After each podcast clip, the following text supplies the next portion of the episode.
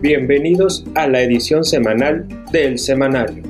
Hablamos tu idioma, una serie semanal de conversaciones con personalidades de gran influencia local y nacional que se comprometen con nuestras comunidades y reflexionarán sobre nuestras responsabilidades para crear un diálogo positivo con décadas de liderazgo multigeneracional del semanario.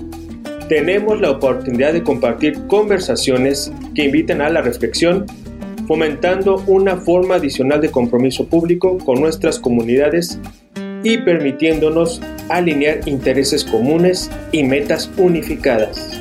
Los invitamos a ser parte de nuestra comunidad y participar en ella. Comenzamos.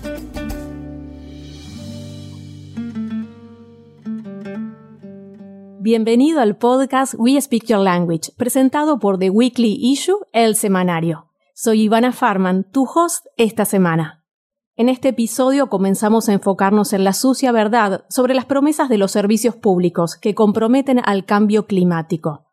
Nos acompaña hoy Javier Sierra, que es columnista nacional y director asociado de comunicaciones de Sierra Club, nombrado por la revista Poder como uno de los 100 líderes latinos verdes en los Estados Unidos. La columna mensual de Javier Sierra sobre los latinos y el medio ambiente se publica regularmente en el semanario y otras publicaciones bilingües líderes en el país. Javier, muy bienvenido y gracias por acompañarnos hoy. Muchas gracias a ti. Bueno, gracias por, por, estar aquí presente. Javier, comencemos porque nos cuentes en primer lugar qué es Sierra Club y cuándo se fundó. El Sierra Club se fundó en el año 1892. Tenemos uh, más de un siglo de existencia. Es la organización medioambiental más influyente y también la más numerosa de Estados Unidos. Contamos con cuatro millones de miembros y de asociados. Tenemos representaciones, lo que se llama aquí en Estados Unidos capítulos, uh -huh. en todos los estados de Estados Unidos y también en los territorios, incluyendo en Puerto Rico, donde tenemos un capítulo eh, extremadamente activo. Llevamos mucho tiempo peleándonos, eh, sobre todo desde el punto de vista de temas climáticos. Yo empecé con el Sierra Club hace casi 20 años ya. Nosotros eh, organizamos la primera campaña nacional de orientación y educación sobre temas medioambientales, energéticos, de contaminación, etcétera, para los latinos de Estados Unidos y eh, somos el líder desde este punto de vista en, en, todo Estados Unidos y también tenemos bastantes actividades internacionales, sobre todo en México, y estamos también empezando a expandir una de nuestras campañas, la más importante, que se llama Más allá del carbón, en Europa y en otras partes del mundo. Pero qué bien, o sea que tienen planes de expandirse y bueno, y poder captar más personas que puedan ayudarlos y, sí, unirse en esta labor tan importante que, están realizando. Al comienzo de este podcast les anticipaba que íbamos a comenzar a hablar de la verdad sucia. Bueno, este término significa, tiene que ver con un informe del Instituto de Energía y Política que sacó a la luz que las compañías eléctricas conocen desde la década del 60 los riesgos de las emisiones de dióxido de carbono y el uso del carbón como combustible energético. ¿Qué nos puedes decir, Javier, acerca de este tema? Tan, la verdad es que uno se siente engañado, ¿no?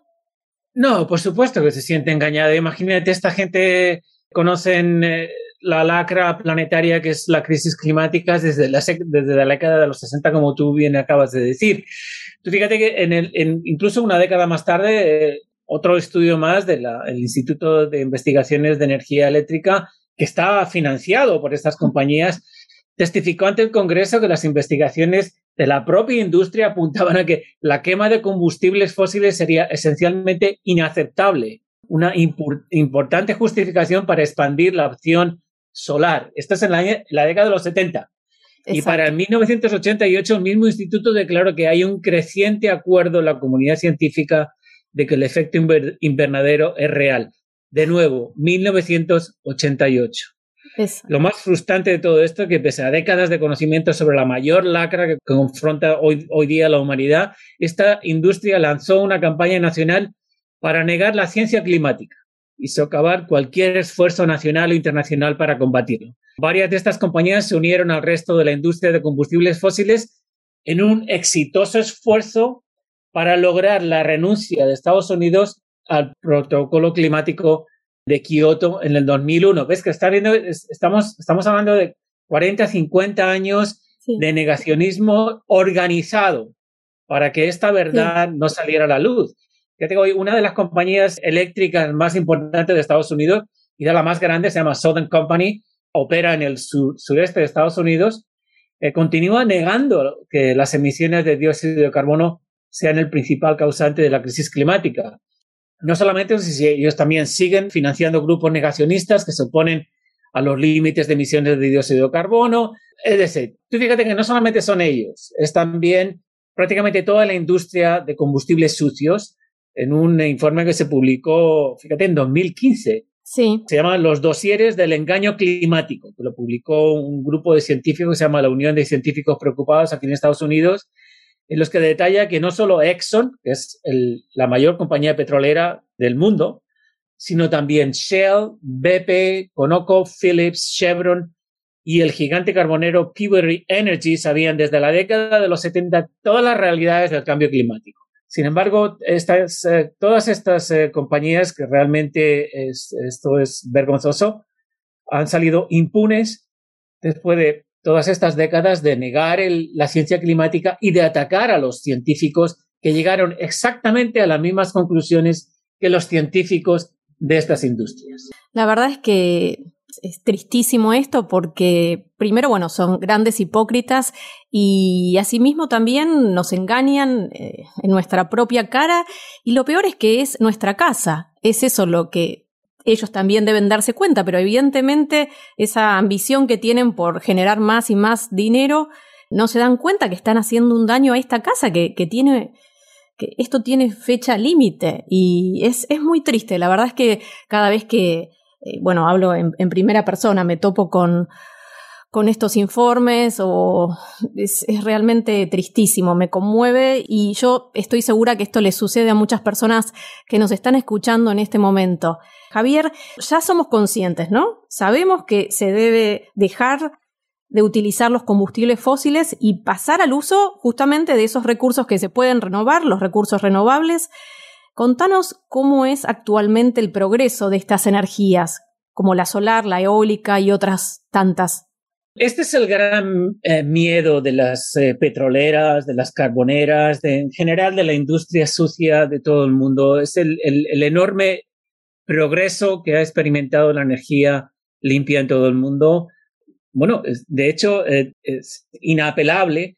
lo mismo que ocurrió con la industria de computación en el momento que más gente puso las ganas y puso el dinero, puso los recursos y se dieron cuenta de que era realmente algo grande para la humanidad, ha mejorado de una manera exponencial, ¿ves? Entonces, ahora mismo la energía eléctrica más barata del mundo, del mundo se genera en el Golfo Pérsico. Es un complejo solar que por un kilovatio hora, eh, solamente un kilovatio hora cuesta un centavo y medio de dólar. Fíjate lo que es eso.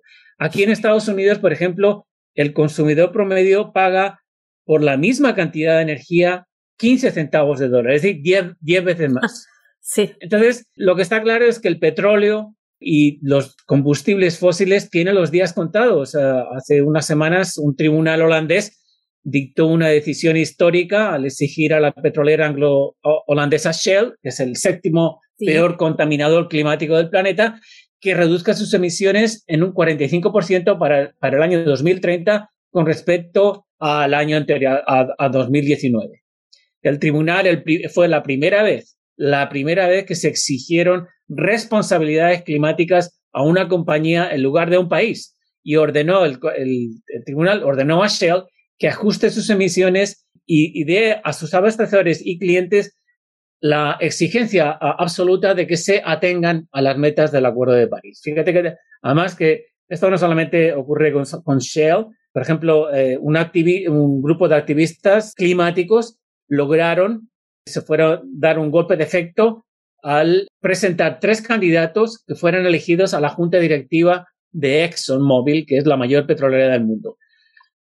Esta es la primera vez que el activismo climático ha logrado infiltrar a la junta de una compañía y para forzarla a tomarse en serio la lucha contra esta emergencia planetaria. No solamente va por ahí la cosa. el gran miedo que tienen estas petroleras, por ejemplo, los accionistas de Chevron, el segundo peor contaminador climático del mundo, votaron abrumadoramente porque la compañía, sus clientes y abastecedores, y esto es importantísimo, Ivana, porque cuando decimos clientes somos nosotros los que vamos a la gasolinera. Sí, sí, exacto. Y, eh, y los que pagamos, ¿ves? Entonces nosotros tenemos, ellos nos están obligados a decirnos que todo esto es injusto, que tenemos, tienen que reducir sus emisiones climáticas. No solamente lo ha hecho Chevron, también lo ha hecho, lo ha hecho ConocoPhillips, etc. Entonces estamos viendo que, como te decía al principio, la industria petrolera y la industria en general, la industria de, combustibles sucios, tiene los días contados. Desafortunadamente, lo que estamos viendo es que se están agarrando un clavo ardiendo y están haciendo que esto tarde lo más posible. En esto estamos, en que esto no, no ocurra a destiempo y que lleguemos al punto de no retorno por culpa de todos estos obstáculos que nos ponen esta gente delante. Es increíble, pero bueno, me, alegra mucho escuchar eso. Bueno, sí, es un fallo histórico y, y bueno, que realmente esto siga sucediendo, ir por las por los recursos renovables y que las compañías, mientras que estén, tengan ese compromiso. Perfecto, Javier, gracias. Has escrito numerosas columnas sobre medio ambiente. La verdad que sos un maestro. Y en la más reciente, la última, una de las últimas que has escrito, habla sobre el programa del panel intergubernamental que reveló un informe científico histórico. Has dicho que este informe es el primero de este tipo desde 2013, que concluyó que la actividad humana está cambiando el clima del planeta, como venimos hablando, con consecuencias sin precedentes e irreversibles, que impactan desproporcionadamente a las comunidades de bajos ingresos y de color, como es el caso de los latinos. ¿Puedes explicarnos cómo afecta esto realmente a las comunidades de bajos ingresos y de color? Sí, cómo no, pero me gustaría hacer énfasis en lo primero que me has mencionado aquí en el, en el informe del panel climático de las Naciones Unidas. Fíjate que el reporte es fundamental, es un reporte histórico, fue elaborado por 234 científicos y estaba basado en más de 14.000 estudios. Y concluyó que no se ha registrado un aumento del nivel de dióxido de carbono en la atmósfera con tanta rapidez desde hace 66 millones de años y agrega que los niveles actuales de dióxido de carbono son los más altos en dos millones de años. Es decir, como consecuencia, cada una de las cuatro últimas décadas ha sido más cálida que la anterior y los siete años más calurosos registrados ocurrieron desde 2014. Y con cada día que pasa, la crisis climática acelera su paso y la gravedad de sus consecuencias. Fíjate que es bueno saber todo esto, porque por supuesto todo esto al final se, se acaban, es como una sopa de letras y la gente acaba no leyendo esto, pero fíjate que concluye, globalmente las olas de calor extremo ocurren ahora cinco veces más frecuentemente que antes y esa frecuencia se acelera. Las sequías que ocurrían una vez cada diez años ahora lo hacen con un 70% más de frecuencia. Ha aumentado la regularidad e intensidad de los incendios forestales como vemos en el oeste de Estados Unidos. Y hablando de esto, lo que me estabas preguntando acerca de las, la gente de color, las comunidades de color, nosotros los latinos, etcétera. Varios estudios nos indican que nosotros tenemos el triple de probabilidades de morir de calor que el resto de la población. Y esto se debe a que millones de latinos trabajan en la agricultura, la construcción, en jardinería y actividades a la intemperie que nos hacen mucho más vulnerables a la olas de calor y sus consecuencias a la salud.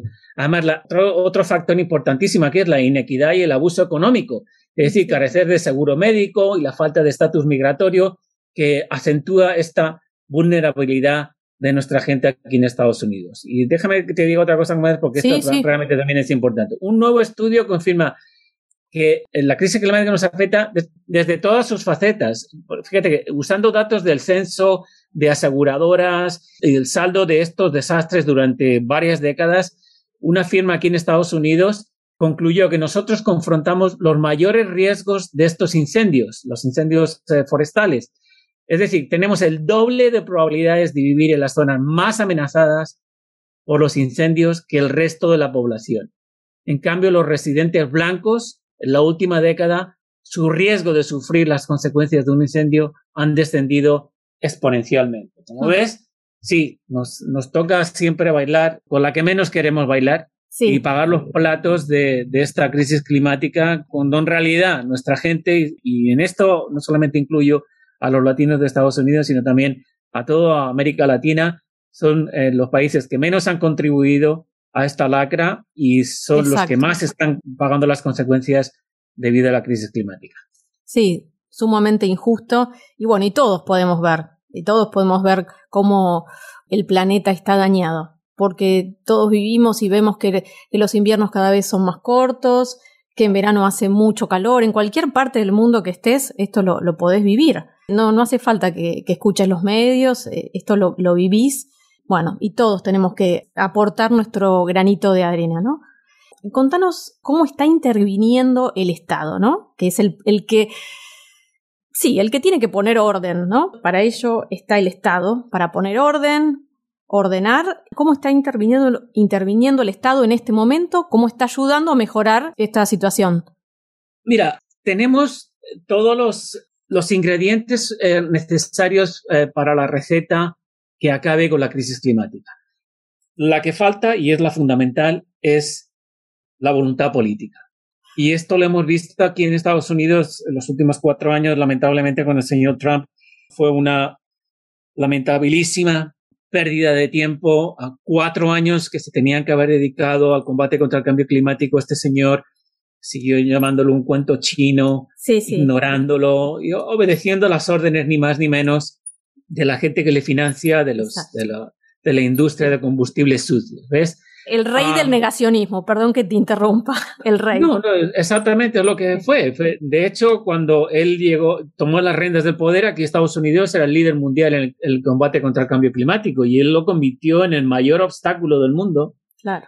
en el combate contra el cambio climático. De hecho, fue el único país, eh, gracias a él, que se retiró del Acuerdo de París. Afortunadamente, el presidente Biden, una de sus primeras decisiones en las primeras horas de llegar a la Casa Blanca fue reintegrar a Estados Unidos en el Acuerdo de París. Pero bueno, lo que estamos viendo ahora es un cambio casi de 180 grados. Tenían, a nosotros nos gustaría que esto ocurriera de una manera mucho más acelerada, pero no es ese no es el caso. Recordemos que en el Congreso de Estados Unidos prácticamente la mitad de los representantes son del Partido Republicano y el Partido Republicano como dogma político niega la ciencia climática y por lo tanto niega que exista la crisis climática y que se haya tomado, que se tenga que tomar cualquier tipo de medida para atacar esta, esta lacra planetaria.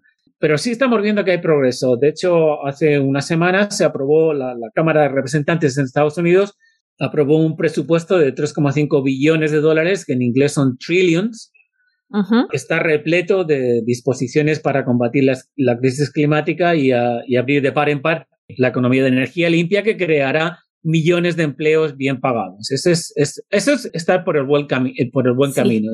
y al mismo tiempo es dar buen ejemplo.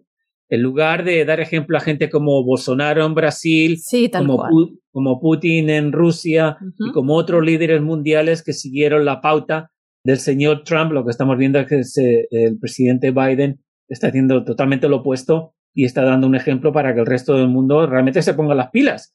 Ah, déjame que diga esto porque es realmente importantísimo.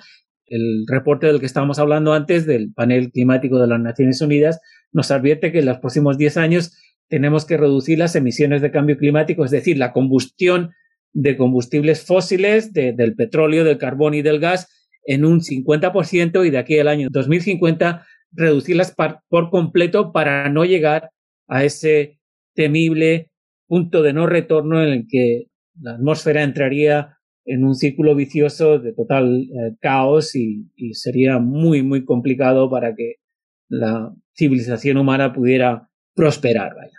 Es que realmente es ¿Y tú crees realmente, Javier, que, esto puede ser posible en el resto, de la, en el resto del mundo?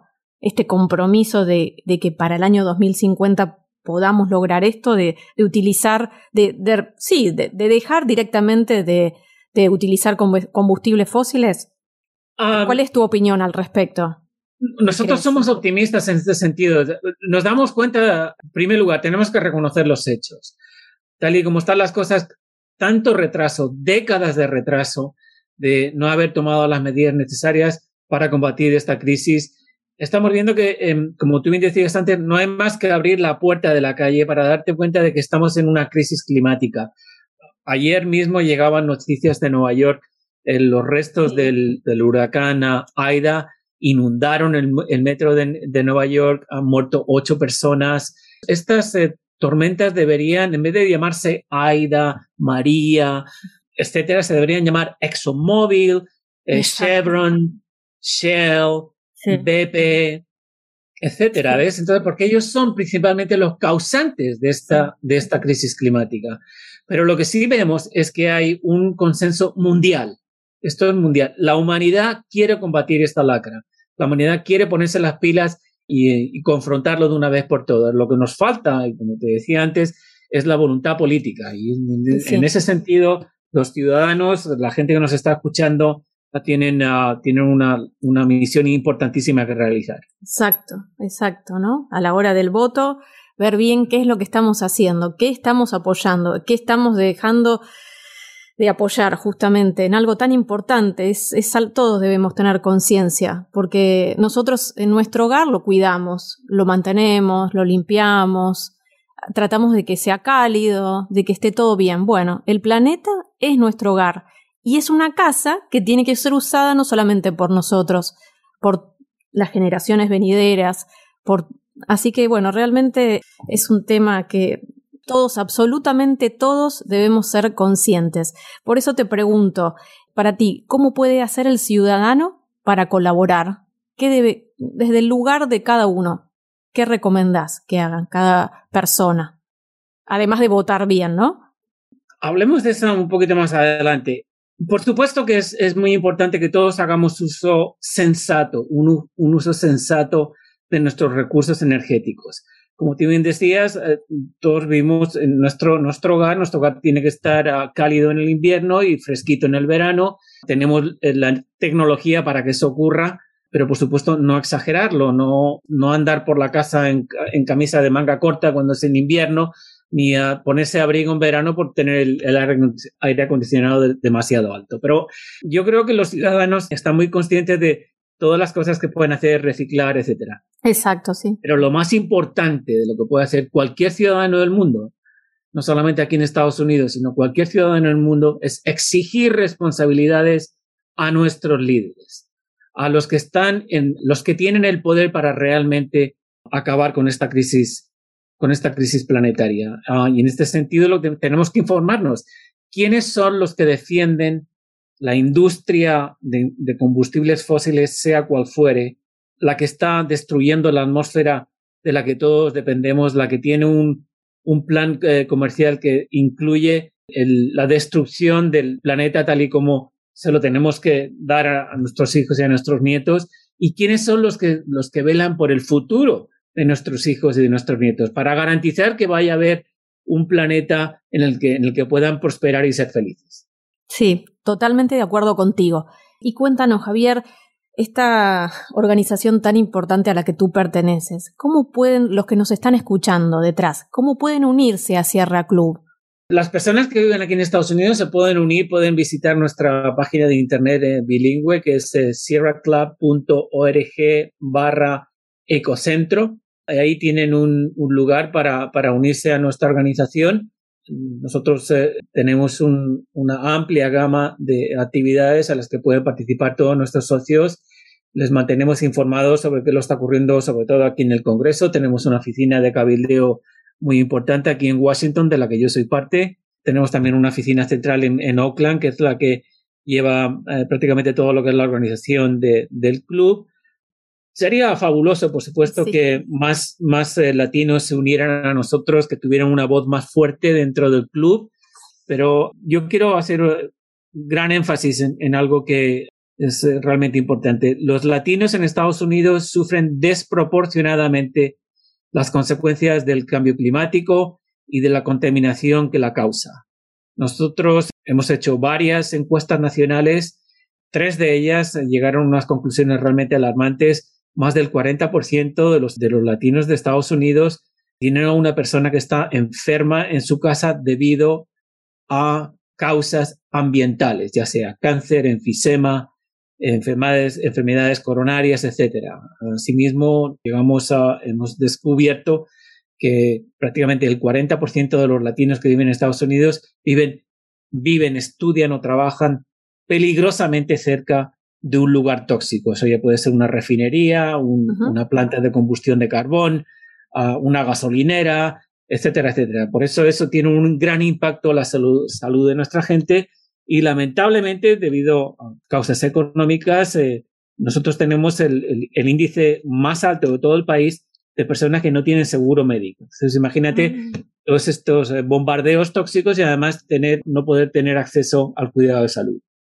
La verdad es que sí, eh, las cifras son alarmantes. Por eso, bueno, realmente lo que ustedes hacen es, es una labor muy importante y me da mucha felicidad que, que existan organizaciones tan importantes y que ayuden tanto a cuidar nuestra casa.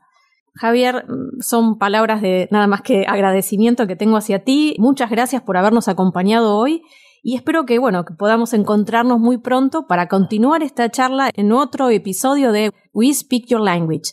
Si quieres saber más sobre este podcast y cómo escuchar nuestra conversación, dirígete a www.elsemanario.us o envíanos un mail a info arroba we speak your language.us.